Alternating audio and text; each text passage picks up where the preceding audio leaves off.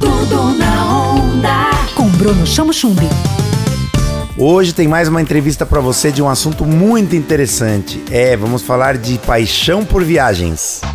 Imagina unir a paixão por viajar com as paixões por música, arte e por contar histórias. Eu vou conversar com Léo Longo, diretor e filmmaker, que junto de Diana Bocara, roteirista e produtora, formam o duo coletivo Couple of Things. Há seis anos, a dupla embarcou num sonho em comum. Caíram na estrada e passaram um ano e meio visitando 22 países para filmar o Volta ao Mundo em 80 videoclipes. O projeto nasceu como websérie, virou programa de TV e no final do ano passado deu vida a um livro.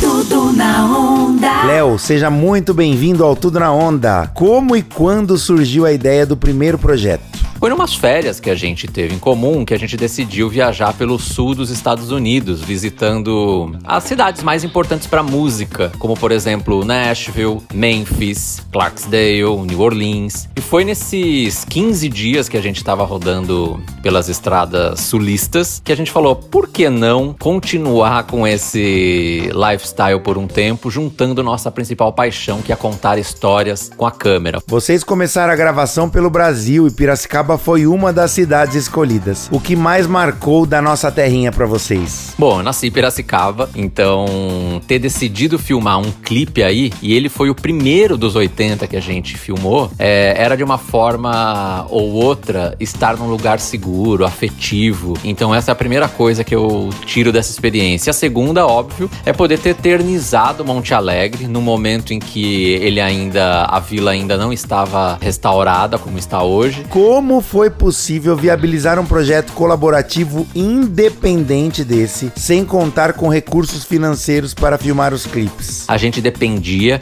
e precisava de pessoas para nos ajudar a fazer. E a gente teve muito êxito em conseguir se conectar com as comunidades artísticas locais de cada um desses países para tornar isso possível. Segundo motivo muito importante para a gente ter conseguido filmar essa série foi a criatividade, porque numa situação adversa a gente tem que ser muito criativo. Durante todo o processo que envolveu curadoria das bandas, produção, imagino que devem ter rolado muitos imprevistos, perrengues mesmo. Teve alguma história inusitada? Vou escolher uma da Rússia, um dos clipes que a gente filmou em Moscou, que tinha uma mensagem super bonita sobre mudanças climáticas. Por conta disso, a gente conseguiu convocar muita gente legal, vários músicos, produção. Então era uma estrutura muito acima da qual a gente estava acostumado a ter. A gente decidiu filmar isso num lugar público. A gente chegou três horas antes para ensaiar e na hora de gravar, à meia-noite mais ou menos, a polícia apareceu. E a polícia russa é exigente e é dura e mandou a gente embora